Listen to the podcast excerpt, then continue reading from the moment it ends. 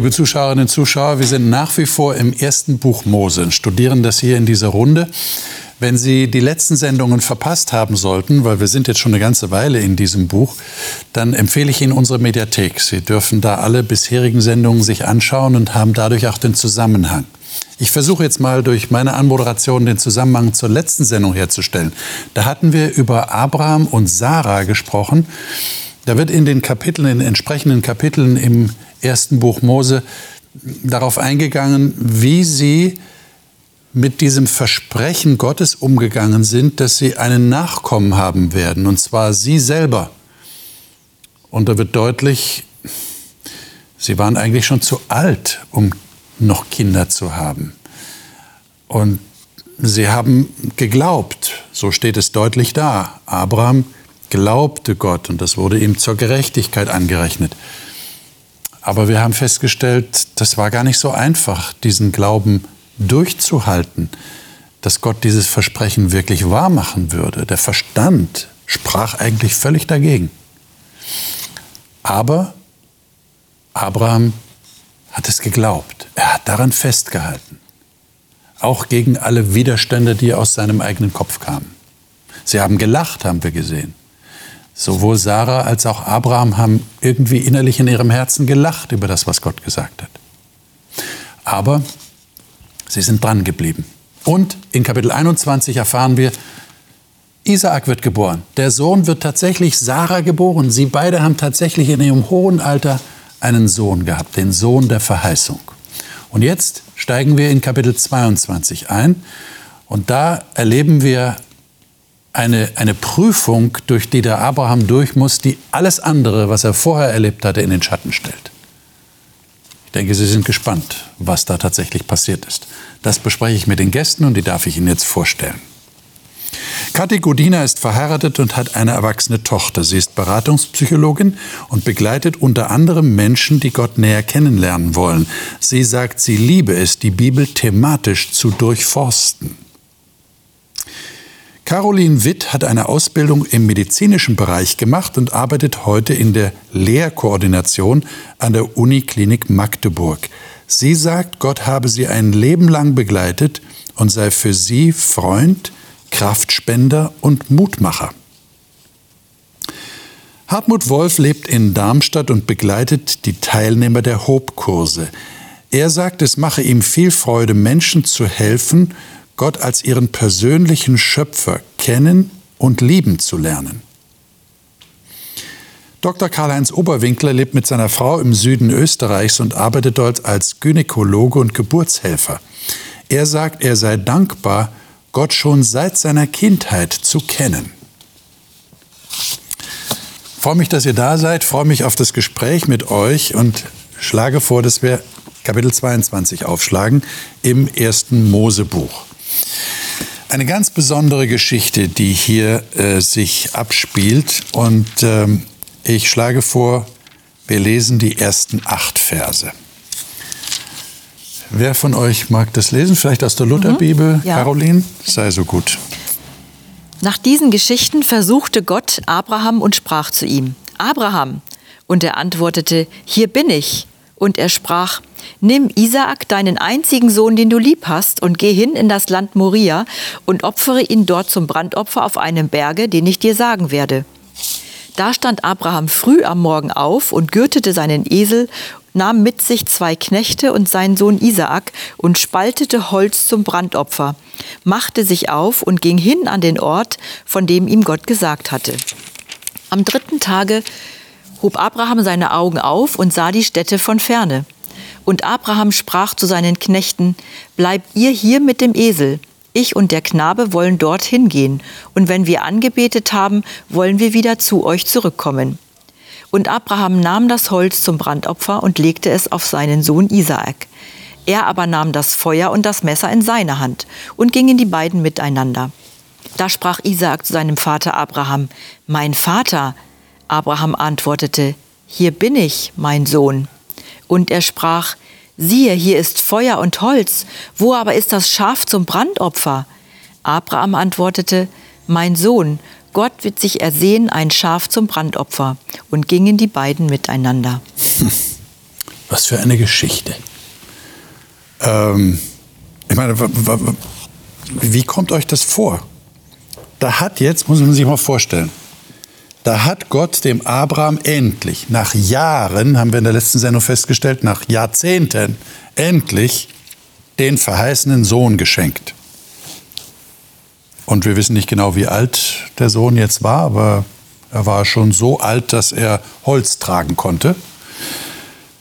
Und da sagt Gott, opfere ihn, nimm ihn, opfere ihn auf dem Berg, den ich dir zeigen werde. Schlachte ihn, könnten wir jetzt noch deutlicher sagen. Äh, wie, wie geht man mit sowas um? Wie ist der Abraham damit umgegangen? Was lest ihr in dieser Geschichte?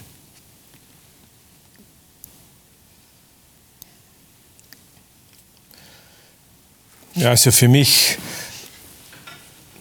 für mich ist, wenn man nur die Situation sieht, und das müssen wir jetzt einmal im Blick auf deine Frage, für mich ist es natürlich nicht nachvollziehbar, wie er auch in irgendeiner Weise damit umgehen konnte. Für mich stellt sich schon die erste Frage, äh, wie hat er äh, das für voll genommen in dem Sinn, dass er gesagt hat, das war jetzt wirklich die Stimme Gottes.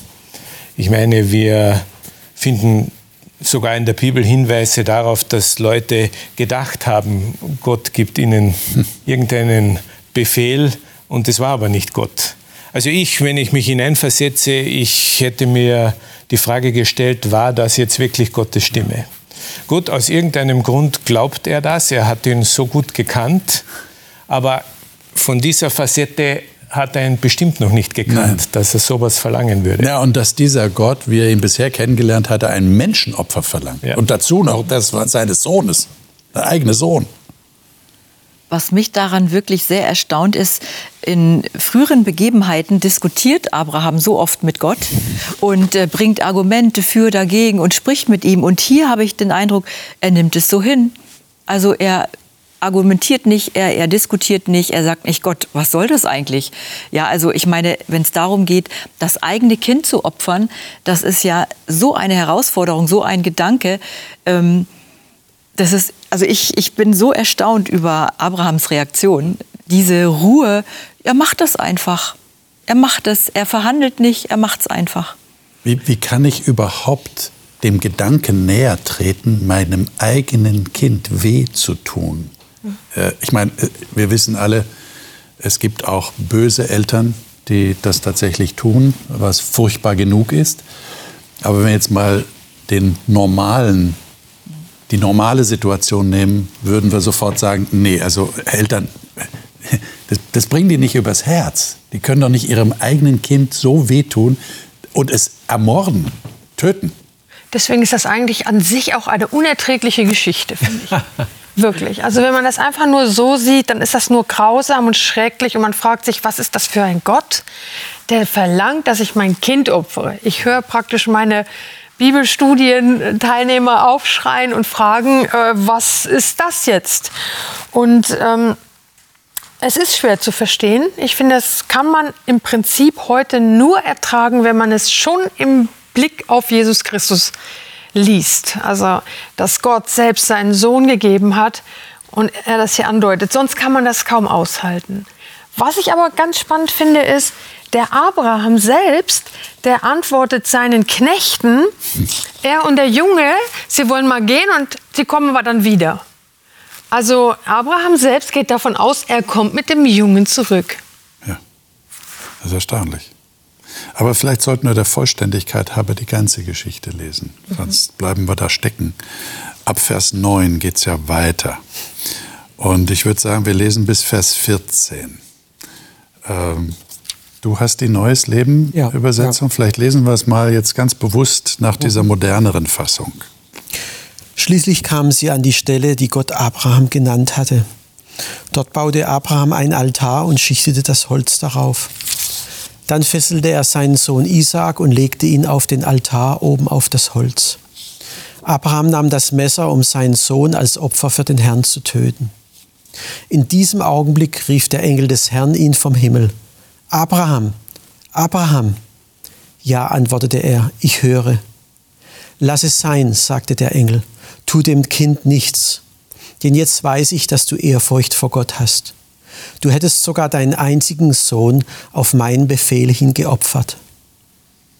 Da sah Abraham auf und entdeckte einen Schafbock, der sich mit den Hörnern in einem Busch verfangen hatte. Er holte den Schafbock und opferte ihn anstelle seines Sohnes als Brandopfer. Abraham nannte den Ort, der Herr sieht. Deshalb sagt man auch heute noch auf dem Berg des Herrn, wo der Herr sich sehen lässt. Also ich muss ehrlich sagen, mir kam gerade der Gedanke, vielleicht ähm, wissen die meisten Leute, die das lesen, schon das Ende der Geschichte und können es deshalb besser ertragen, was am Anfang steht. Äh, ist ja auch interessant, dass Juden nicht von der Opferung Isaaks sprechen, was ja auch nicht der Wahrheit entspricht, sondern sprechen von der Bindung Isaaks. Laut Vers 9, er band Isaak und legte ihn auf den Altar. Er ist nur gebunden worden, er ist nicht geopfert, er ist nicht geschlachtet worden. Gott hat es gar nicht zugelassen. Ähm, was, was passiert denn hier? der, der Abraham will tatsächlich, also er geht bis zum letzten, Vers 10, er streckte seine Hand aus, nahm das Messer, um seinen Sohn zu schlachten. Äh, könnt ihr das in irgendeiner Form nachvollziehen, dass ich im Vertrauen zu Gott, vorausgesetzt ich weiß, es ist Gott, der zu mir geredet hat, so weit gehe, dass ich tatsächlich bereit bin, es zu tun. Und das ist ja interessant, Gott greift ja erst da ein. Er greift ja nicht vorher ein. Er sagt ja nicht auf dem Weg, äh, übrigens, äh, ich finde es toll, dass du jetzt auf dem Weg machst und, und du gehst zu dem Berg und, und alles wunderbar und den Isaac hast auch dabei und das Holz ist dabei. Also ich, ich erkenne deinen guten Willen. Nein, Gott wartet, bis, bis das Messer in der Hand ist und er zustoßen will. Ähm, könnt ihr das nachvollziehen? So weit zu gehen? Also für mich ist es wichtig geworden, um überhaupt die Geschichte zu verstehen, dass ich nicht anfange, meine Emotionen und Vorstellungen aus dem 21. Jahrhundert in die damalige Zeit zu übertragen. Wir, wir, für uns ist das, wie hattest du vorhin gesagt, ist unmöglich. Das ist eine unmögliche Geschichte. Und das ist es für mich auch. Aber wenn ich in die Zeit reingehe, wir müssen das mal überlegen. Es hat damals Götter gegeben, die, das war das regelmäßig der Fall gewesen in der Umwelt. Äh, dass wir äh, Kinder geopfert haben. Deswegen glaube ich trotzdem, war es Abraham, und das sehen wir auch in der Geschichte, trotzdem schwer. Aber er hat nicht unsere Schwierigkeiten, er hatte seine Schwierigkeiten. Nimm deinen einzigen Sohn Isaak, den du so lieb hast. Das war sein Problem. Das war sein Opfer gewesen. Nicht unsere Humanität. Wie kann man das mit Gott und Ding und, und was weiß ich alles. Wir müssen das ein bisschen trennen voneinander, denke ich. Für Abraham ging es darum, wow, dieser Gott, der mich so weit geführt hat, der der Schöpfer von Himmel und Erde ist, der mir durch ein Wunder einen Sohn geschenkt hat, der fordert den jetzt wieder zurück. Und er hat Tage gebraucht, bin ich überzeugt. Ich glaube nicht, dass dieses Wir werden beide zurückkommen gleich am Anfang war. Das glaube ich nicht. Der, der wird Tag und Nacht überlegt haben, was will er damit? Er, er hat ja ein Versprechen gegeben, da kommen viele Völker. Wie soll denn das funktionieren? Ja, da gibt es nur eine Möglichkeit. Dann, dann, dann, ja, dann muss er ihn wieder von den Toten auferwecken. Und genau das wird im Neuen Testament übrigens auch angesprochen. Zweimal mhm. diese Geschichte, dass Abraham glaubte, er könnte ihn von den Toten auferwecken. Es war eine andere, also es ist eine andere Nummer. Da gehört auch Vertrauen dazu. Da gehört auch, ja, das war auch schmerzhaft für ihn, ist gar keine Frage. Aber es ist ein anderer Zugang wie für uns, die wir äh, eine ganze Bibel hinter uns haben, den neuen Bund und, und es ist eine andere Nummer. Wir dürfen das nicht vermischen miteinander. Aber würdet ihr jetzt aus dieser Geschichte jetzt eine Übertragung äh, machen wollen in unser Leben? So verbunden mit der Frage, äh, worauf muss ich verzichten oder was muss ich aufgeben in meinem Leben? Was verlangt Gott von mir, dass ich aufgeben soll? Nee, das, das, was ich lieb habe. Das würde ich nicht wagen. Würdest du nicht machen? Nein, ich glaube, dass das eine sehr einmalige und einzigartige Situation war, die uns so nicht widerfährt, weil sie eine tiefe Bedeutung hat. Im biblischen Zusammenhang, im weltgeschichtlichen Zusammenhang hat genau das eine Bedeutung. Und das ist wichtig zu sehen. Gott möchte nicht, dass wir unsere Kinder opfern. Ja, das ist, es hätte gar nicht diese Bedeutung, die es da hatte. Also davon bin ich überzeugt. Wobei natürlich schon damit schwingt, oder wo ich mich hinterfragen kann, ist, was wäre ich denn bereit zu opfern ne? für Gott? Das Liebste. Ja, genau. Wäre jetzt die Übertragung. Als ich Christ geworden bin, waren genau das meine Ängste gewesen. Ja. Dass Gott von mir fordert, das, was mir am wichtigsten ist. Damals waren das zwei Hobbys, die ich hatte. Ähm, Elektronik und, und Gitarre spielen. Dass er mir sagt, du musst das, das äh, weg mit. Ne? Wow, habe ich gedacht. Wäre ich dazu bereit? Also das hat jetzt nichts mit Menschenopfer und sonst irgendwas zu tun, aber diese Angst. Gott fordert von mir etwas, damit er erkennt, äh, er ist das Wichtigste. Ah, die, die war schon vorhanden bei mir. Das muss ich schon sagen damals. Ja, ja das, ist ja eine, das ist ja eine Grundtendenz, die wir Menschen haben. Wir sind es gewohnt, dass wir um ein Ziel zu erreichen, um etwas zu bekommen, auch etwas geben müssen. Es ist, sagt man in Österreich, nichts umsonst. Es gibt nichts umsonst. Aber Gott möchte uns ja meiner Ansicht nach und nach meinem Verständnis durch diese Geschichte, die zwar wahr ist, aber die in sich wie ein Gleichnis verstanden werden kann, genau das zeigen, dass der Mensch eigentlich nichts zu bringen braucht. Deswegen äh, wird hier so betont, Gott wird sich ein Opfer ersehen. Wie weit Abraham das dort schon verstanden hat, das möchte ich mal dahingestellt lassen. Aber aus neutestamentlicher Sicht war genau das die Botschaft. Abraham konnte letztendlich seinen Sohn verschonen. Das Liebste, was er hatte. Und Gott betont im Neuen Testament aber, er hat seinen Sohn nicht verschont. Ja. Das war aus meiner Sicht im Endeffekt dieses Opfer, das Gott ersehen hatte, damit wir keins bringen brauchen. Ja. Kein Kind oder sonst irgendwas. Das heißt, das wäre dann die wichtige Botschaft, das höre ich jetzt bei dir raus. Äh, Gott sagt zum Menschen einmal, du kannst das gar nicht. Also eigentlich schwingt ja damit, du bringst es ja eigentlich gar nicht übers Herz, weil ist das, was du am meisten liebst und das, was ich dir verheißen habe. Aber dann auch, Du brauchst es gar nicht. Es ist nicht notwendig. Exakt. Du musst dieses Opfer nicht bringen, weil da ist ein Widder im Gestrüpp. Mir fällt dazu ein, hier ist, wird betont, äh, Gott sagt zu Abraham, dein Sohn, den du liebst, opfer ihn. Ja. Und verlangt es dann aber im Endeffekt nicht. Ja. Mir fällt da Johannes 3, Vers 16 ein. Gott hat nicht nur seinen Sohn geliebt über alles, sondern eben auch die Welt, also uns. Und aus, aufgrund dieser Liebe steht dort, war er bereit, diesen Sohn zu geben, damit wir nicht verloren gehen. Die das annehmen, die brauchen sonst nichts tun, die gehen nicht verloren. Ich würde aber noch einen Unterschied machen zwischen, wir müssen kein Opfer bringen, um erlöst zu werden, gar kein Thema. Aber seien wir doch mal realistisch. Ich meine, wir brauchen bloß ein paar Kapitel weiterlesen. Menschen verlieren oft das, was ihnen am liebsten im Leben ist, ohne dass sie das jetzt selber opfern. Aber da entsteht dann auch die Frage, ich meine, äh, äh, äh Jakob hat seine Frau Rahel verloren bei der Geburt des zweiten Sohnes. Äh, äh, da, da entstehen schon Fragen. Gott, warum nimmst du mir das Liebste in meinem Leben? Also wir müssen realistisch bleiben an der Stelle. Auch wenn wir es nicht tun, wenn wir es nicht opfern. Manchmal kommen wir in so Situationen im Leben mit Gott, in der Nachfolge Jesu, dass wir vielleicht unser eigenes Leben vielleicht dran geben müssen. Äh, äh wenn wir in der Reformation gucken, wie viele Märtyrer da waren, die ihr Leben oder ihre Familie hingeben mussten. Also war, das Leben ist schon manchmal hart. Also das müssen wir auch realistisch sagen. Ne? Aber das ist nicht ein Opfer, das, das Gott von mir verlangt, um mich so zu erlösen. So ist es. So ist das ist jetzt das der entscheidende ganz Punkt. Ganz wichtig, der Unterschied. Du hast recht, da muss ja. man differenzieren. Es gibt Dinge, die, die verlieren wir. Ja, ja, ja. Aber das ist nicht in der Absicht Gottes, um uns aufzufordern, äh, damit erlöst ihr euch jetzt. Das ist ja aber ein Gedanke, der durchaus auch bei Christen vorhanden sein kann und auch mal vorhanden, manchmal vorhanden ist. Ja, je mehr ich leide, je mehr ich verzichte, umso besser stehe ich vor Gott da. Aber diese Geschichte widerspricht dem eigentlich. Jetzt, wie ist denn das mit diesem, mit diesem Widder? Äh, ähm, da ist also ein Widder im Gestrüpp Und Abraham geht hin und nimmt ihn wieder und opfert ihn anstelle seines Sohnes als Brandopfer. Vers 13. Und dann gibt Abraham dem Ort den Namen, der Herr wird ersehen.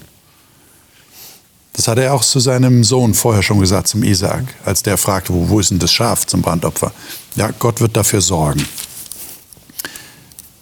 Was, was, wie, wie, wie geht denn das? Äh, ich meine, äh, ich, ich stelle mal die Frage so, warum hat Gott nicht einfach gesagt, okay Abraham, ich habe gesehen, du bist bereit, steck dein Messer weg, nimm den Isaac, geh nach Hause. Äh, das ist doch nicht nur deshalb, dass der Widder da im Gestrüpp ist, weil sie den Altar schon gebaut hatten. Das heißt, jetzt haben wir den Altar schon gebaut, jetzt müssen wir was opfern. Ja, und Gott war so gnädig, hat fürs, fürs Opfertier gesorgt. Da muss doch mehr drin stecken. Warum das mit dem Widder?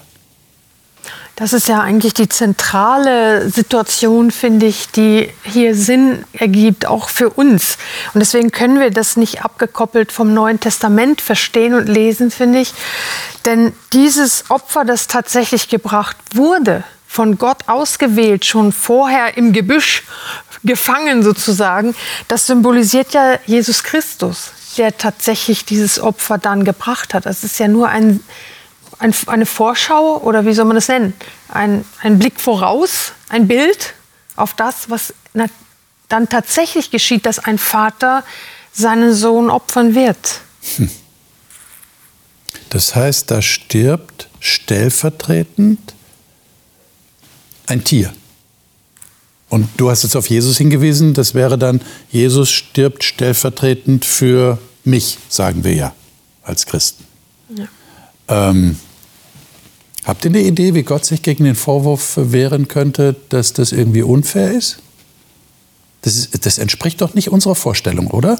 Wenn ich Schuld auf mich geladen habe, wenn ich einen Fehler gemacht habe, dann muss ich doch dafür gerade stehen. Da kann ich nicht sagen, ah, da ist jemand, der, der übernimmt das für mich. Der übernimmt die Schuld für mich. Also das, doch, doch, das gibt es auch bei uns Menschen. Ach, das gibt's? Als ich kleiner, doch ein kleiner Junge war, haben mich immer Baustellen fasziniert. Und ja, ja, klar, das ist natürlich verboten, da äh, äh, hinzugehen. Da war immer so ein Schild gestanden, so gelb, schwarz auf gelb. Baustelle betreten verboten, Eltern haften für ihre Kinder. Und ich habe immer überlegt, hm, also ich musste meine Verantwortung wahrnehmen, aber ich wusste auch, meine Eltern sind dran, wenn ich äh, da das jetzt übertrete an der Stelle. Das hat nichts mit unfair zu tun, denke ich. Mhm. Es gibt unterschiedliche Verantwortungen an der Stelle und deswegen ist es mir auch wichtig, der Vater hat seinen Sohn geopfert, aber es ist wie bei Abraham, der Sohn hat es freiwillig gemacht. Das wird hier nicht so stark erwähnt, aber äh, äh, Isaak war schon so alt gewesen. Wenn der Nein gesagt hätte, hätte der, der alte Abraham nichts dagegen machen können. Also ich gehe davon aus, dass dies das in Übereinstimmung gemacht hat. Und von der Bibel her weiß ich, dass der Vater und der Sohn schon bevor die Welt überhaupt erschaffen worden ist. Und an der Stelle hinkt aber jetzt dein Beispiel, ne? Mit der Baustelle. Ja. Weil, weil die, gut, man kann sagen, die Eltern lieben ihre Kinder, die machen das auch freiwillig, dass sie dann haften, aber äh, manchmal mit der Faust ja. im Sack. Ne? Ja. Aber äh, Gott war nicht verpflichtet. Nee. Meine, die Eltern sind vom Gesetz her verpflichtet, ja, für ihre Kinder zu haften. Aber Gott war nicht oder, oder hat er sich selber also verpflichtet? Finde, das Problem ist ja auch, dass die Tiere sterben. Das wird ja auch, das ist ja auch eine schwere Situation. Die Tiere können nichts dafür, aber sie sind mhm. gestorben. Ich glaube, das ist das, was auch sehr schwer ist, dass wir annehmen müssen, dass jemand stirbt, ja, und sei es in Anführungsstrichen nur ein Tier. Also da, da ist, das ist schon sehr schwer auszuhalten, aber das sollte ja auch einen Effekt haben auf den, der sündigt, sollte das einen Effekt haben. Mhm. Es muss tatsächlich jemand sterben, wenn ich sündige. Und das zu sehen, war für die Israeliten schon wahrscheinlich immer wieder eine schön starke Ermahnung oder aber es ist das sehr schwer auszuhalten, dass es ein Opfer gibt, das praktisch ungerechterweise, das Tier kann ja nichts dafür, das stirbt. Hm. Zwei Punkte würde ich dazu sagen. Das erste ist, Gott erlässt nicht uns die Schuld auf Kosten irgendeines anderen, sondern er zahlt selbst die Zeche. Das gibt, wenn man schon so nach menschlichen Gerechtigkeitsbegriffen formuliert, gibt ihm also schon das Anrecht, uns das zu erlassen, wenn er es bezahlt. Blöder wäre oder noch ungerechter, um in deinem äh, Bild zu bleiben, wäre, äh, wenn er sagen würde, ich erlasse es dem Karl-Heinz, aber dafür bezahlst du. Das wäre nicht in Ordnung. Aber es gibt schon noch einen zweiten Aspekt, der selten genannt wird. Und äh, das getrauen sich Christen äh, schon aus Glaubensgründen irgendwie nicht zu formulieren. Aber es geht schon ein bisschen auch um Gerechtigkeit, denn im Unterschied zu Adam und Eva bin ich und seid ihr nie vor die Wahl gestellt worden. Erstens, wollt ihr in dieser Welt, so wie sie ist, leben? Und wollt ihr Gott gehorsam sein, von Anfang an, so wie Adam und Eva geschaffen waren, oder eben nicht. Wir hatten ja diese Wahl nicht. Wir kommen zur Welt und sind, wie die Bibel sagt, als Sünder geboren, sind schuldig, obwohl ich mich nie dafür entschieden habe. Mhm. Und da sehe ich persönlich auch wieder jetzt menschlich gedacht schon ein bisschen einen Faktor, der mit der Gerechtigkeit zu tun hat. Deswegen geht Gott auch so weit, uns unverdient die Erlösung oder das ewige Leben zu schenken. Wir haben ja auch, wenn man so will, unverdient die Sünde mitbekommen. Und das Erstaunliche ist, dass das selbst für Adam und Eva gilt. Auch. Ja. Meine, ja. Sie, Sie, sind ja mit eingeschlossen. Genau. Und äh, 1. Mose 3,15 haben wir ja gelesen, einer der ersten Sendungen. Gott verheißt ihnen den Erlöser, ja. den wir dann nachher eben wie ihr gesagt habt, auch im Neuen Testament als Jesus Christus haben. Das ist schon toll. Aber das ist ja der Hintergrund, dass Gott überlegt, schaffe ich Menschen, denen ich die Freiheit gebe, die auch missbraucht werden kann. Übernehmen, da muss er ja auch Verantwortung übernehmen. Er geht ja ein Risiko ein. Da wird ja auch die Frage gestellt, warum hast du mich in die Welt gesetzt, wenn äh, ich dieses Risiko, also und er geht bis zum Schluss in seiner Liebe, dass er sagt, diese Kinder sind mir so wichtig, dass selbst für den Fall, dass es eintritt, dann springe ich in die Bresche an der Stelle. Ja. Und das wäre dann eine Illustration. Die Geschichte, die wir hier vor uns haben, wäre eine perfekte Illustration dafür. Und deshalb dann auch der Widder im Gestrüpp. Mhm, mh. Weil Wieder der Hinweis, der Hinweis, das Symbol. Da ist jemand anders genau. und Gott sorgt dafür. Genau. Das ist ja die Botschaft, die hier drin ist. Die Bewährungsprobe war schon vorbei. Mhm. Jetzt geht es um eine Illustration und ich denke, Abraham hat eine Einsicht in das Vaterherz Gottes bekommen, aus eigener Erfahrung, das wenige so nachvollziehen können, wie er das jetzt nachvollziehen konnte an der Stelle. Ich würde an der Stelle gerne mit euch in das Neue Testament gehen, ganz kurz, und zwar in Römer Kapitel 4. Römer Kapitel 4. Und Caroline, darf ich dich bitten, mal die ersten fünf Verse zu mhm. lesen und dann lesen wir noch ab Vers 16. Aber erstmal die ersten fünf Verse. Was sagen wir denn von Abraham, unserem leiblichen Stammvater? Was hat er erlangt? Das sagen wir. Ist Abraham durch Werke gerecht, so kann er sich wohl rühmen, aber nicht vor Gott. Denn was sagt die Schrift? Abraham hat Gott geglaubt und das wurde ihm zur Gerechtigkeit gerechnet. Dem aber, der mit Werken umgeht, wird der Lohn nicht aus Gnade zugerechnet, sondern weil er ihm zusteht. Dem aber, der nicht mit Werken umgeht, aber an den glaubt, der den Gottlosen gerecht macht, dem wird sein Glaube gerechnet zur Gerechtigkeit. Okay, also hier haben wir das Stichwort Gerechtigkeit und ihm wird der Glaube zur Gerechtigkeit gerechnet. Und wir müssen sagen, also wenn ich das mal so zusammenfasse im Hinblick auf das, was wir in 1. Mose gelesen haben, dann könnte man sagen, also Abraham konnte nicht zu Gott gehen und sagen, du, ich habe ja da auf dem Berg, äh, ne, du weißt, ich habe mich als treu erwiesen, äh, jetzt ne, kriege ich ja die Belohnung dafür. Ähm, aber jetzt würde ich mir gerne noch näher diesen Glauben anschauen, den er gehabt hat. Denn der war ja offensichtlich der Schlüssel. Ab Vers 16. Vers 16 bis 22. Wer mag das mal lesen? Äh, Kathi, hast du's? Du ja, hast äh, die, Elberfelder. die Elberfelder? Bitte. Darum ist es aus Glauben, dass es nach Gnade geht, damit die Verheißung der ganzen Nachkommenschaft sicher ist. Nicht allein der vom Gesetz, sondern auch der vom Glauben Abrahams, der unser aller Vater ist. Wie geschrieben steht, ich habe dich zum Vater vieler Nationen gesetzt und vor dem Gott, dem er glaubte, der die Toten lebendig macht und das Nichtseiende ruft, wie wenn es da wäre. Bis 22 hast du gesagt? Ja. Mhm. Äh, der gegen Hoffnung auf Hoffnung hin geglaubt hat, damit er ein Vater vieler Nationen wurde, nach dem, was gesagt ist. So soll deine Nachkommenschaft sein.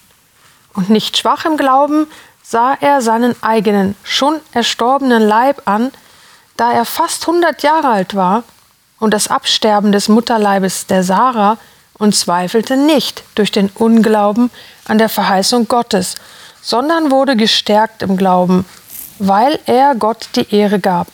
Und er war völlig gewiss, dass der, dass er, was er verheißen hat, auch zu tun vermag.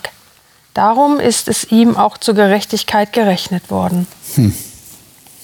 Wie, wie geht's euch, wenn ihr diesen Text lest, nachdem ihr 1. Mose gelesen habt und die Geschichte vom Abraham gut kennt? Und wir haben in der letzten Sendung über Glaube und Zweifel gesprochen. Ihr erinnert euch. Ähm, hat der Paulus da irgendwas verpasst oder nicht richtig nachgelesen oder so eine Glorifizierung des Abraham vorgenommen? Oder wie erklärt ihr euch das?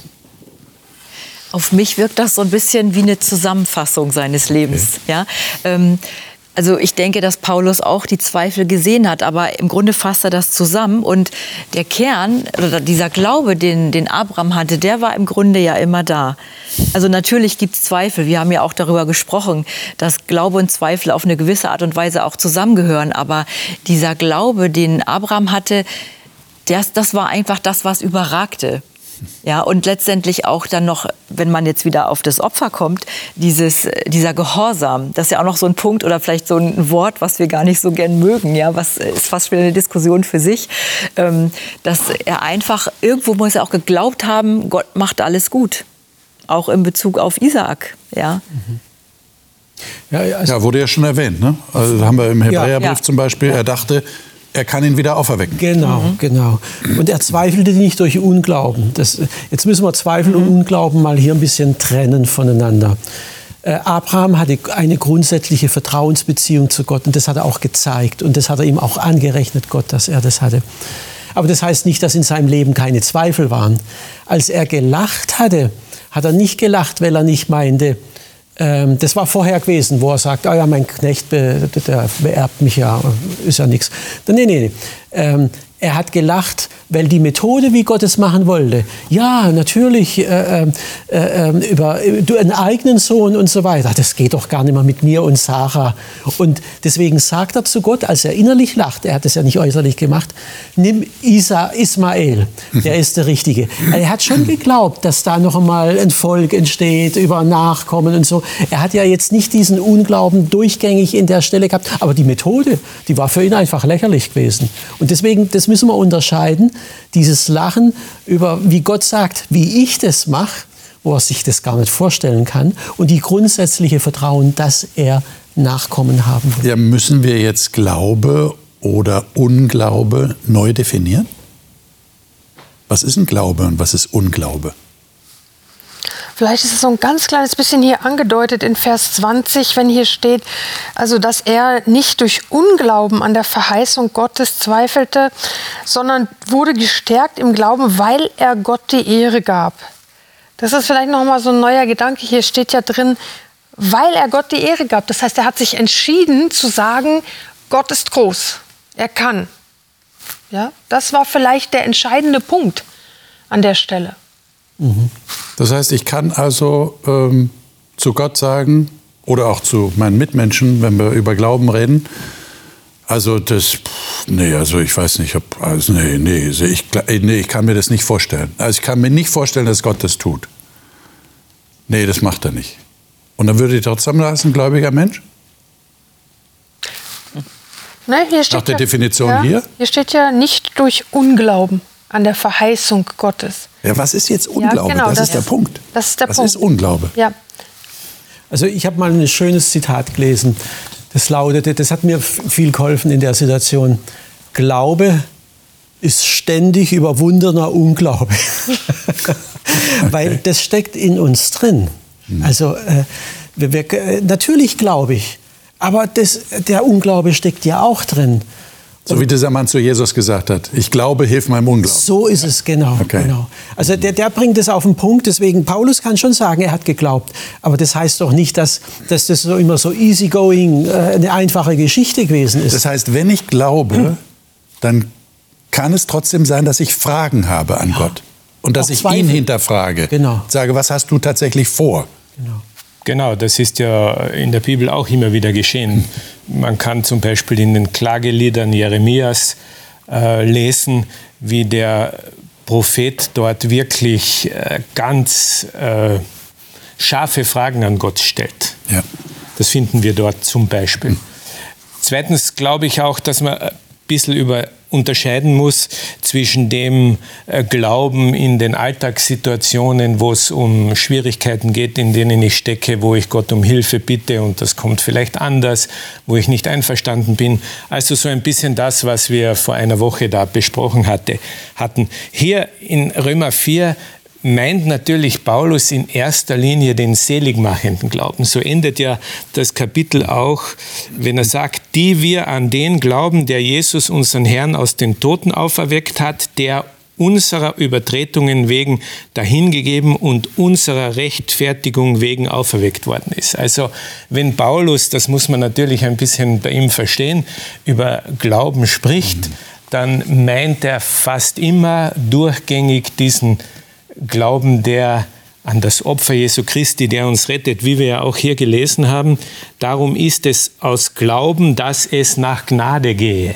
Also darum geht es ihm immer wieder zu zeigen, Leute, wenn ihr noch so äh, Schwierigkeiten manchmal habt mit dem, wie Gott handelt, wenn ihr noch so viele Fragen habt, an einem Glauben haltet fest und das ist auch das, was äh, mir in meinem Leben hilft. Haltet daran fest, dass er für euch gestorben ist und dass deswegen euer Name im Buch des Lebens geschrieben ist. Ich meine, das würde ja jetzt Karl-Heinz auch ein völlig neues Licht auf, den, auf die Situation von Abraham werfen. Klar. Dann war das nicht nur, ich bekomme einen Sohn, sondern dann war das viel weitreichender. Das war tatsächlich die Verheißung des Nachkommen überhaupt, der ja dann auch quasi durch die Heilslinie äh, bis zu Jesus führt. Das heißt, es geht tatsächlich um Erlösung bei dem Versprechen, das Abraham bekommen hat. Ja klar, das sehen wir auch, das hatte ich vor einer Woche, glaube ich, schon mal erwähnt, dass im Hebräerbrief unter anderem von Abraham gesagt wird, das, worauf er eigentlich gehofft Ja, hat, ja. war diese Stadt, die Gott baut. Ja. Also nicht sozusagen die große Nachkommenschaft auf der Erde, sondern die Stadt, deren Baumeister Gott ist. Ich würde das gerne noch mal so runterbrechen für unser Leben oder mein Leben vielleicht, ähm, weil ich das für eine wichtige Frage halte mit dem Unglauben und dem Zweifel. Ähm, wenn ich mir überlege, ich kann grundsätzlich auf Gott schauen, also zum Beispiel ähm, der Abraham schaute hoch. Er hat dieses Opfer bringen wollen und dann kam und dann kam die Stimme Gottes und er blickt hoch, steht geschrieben. Ja, oder wir haben öfter in der Bibel diese, diesen Ausdruck: Jemand schaute dann hoch auf Jesus oder schaut auf.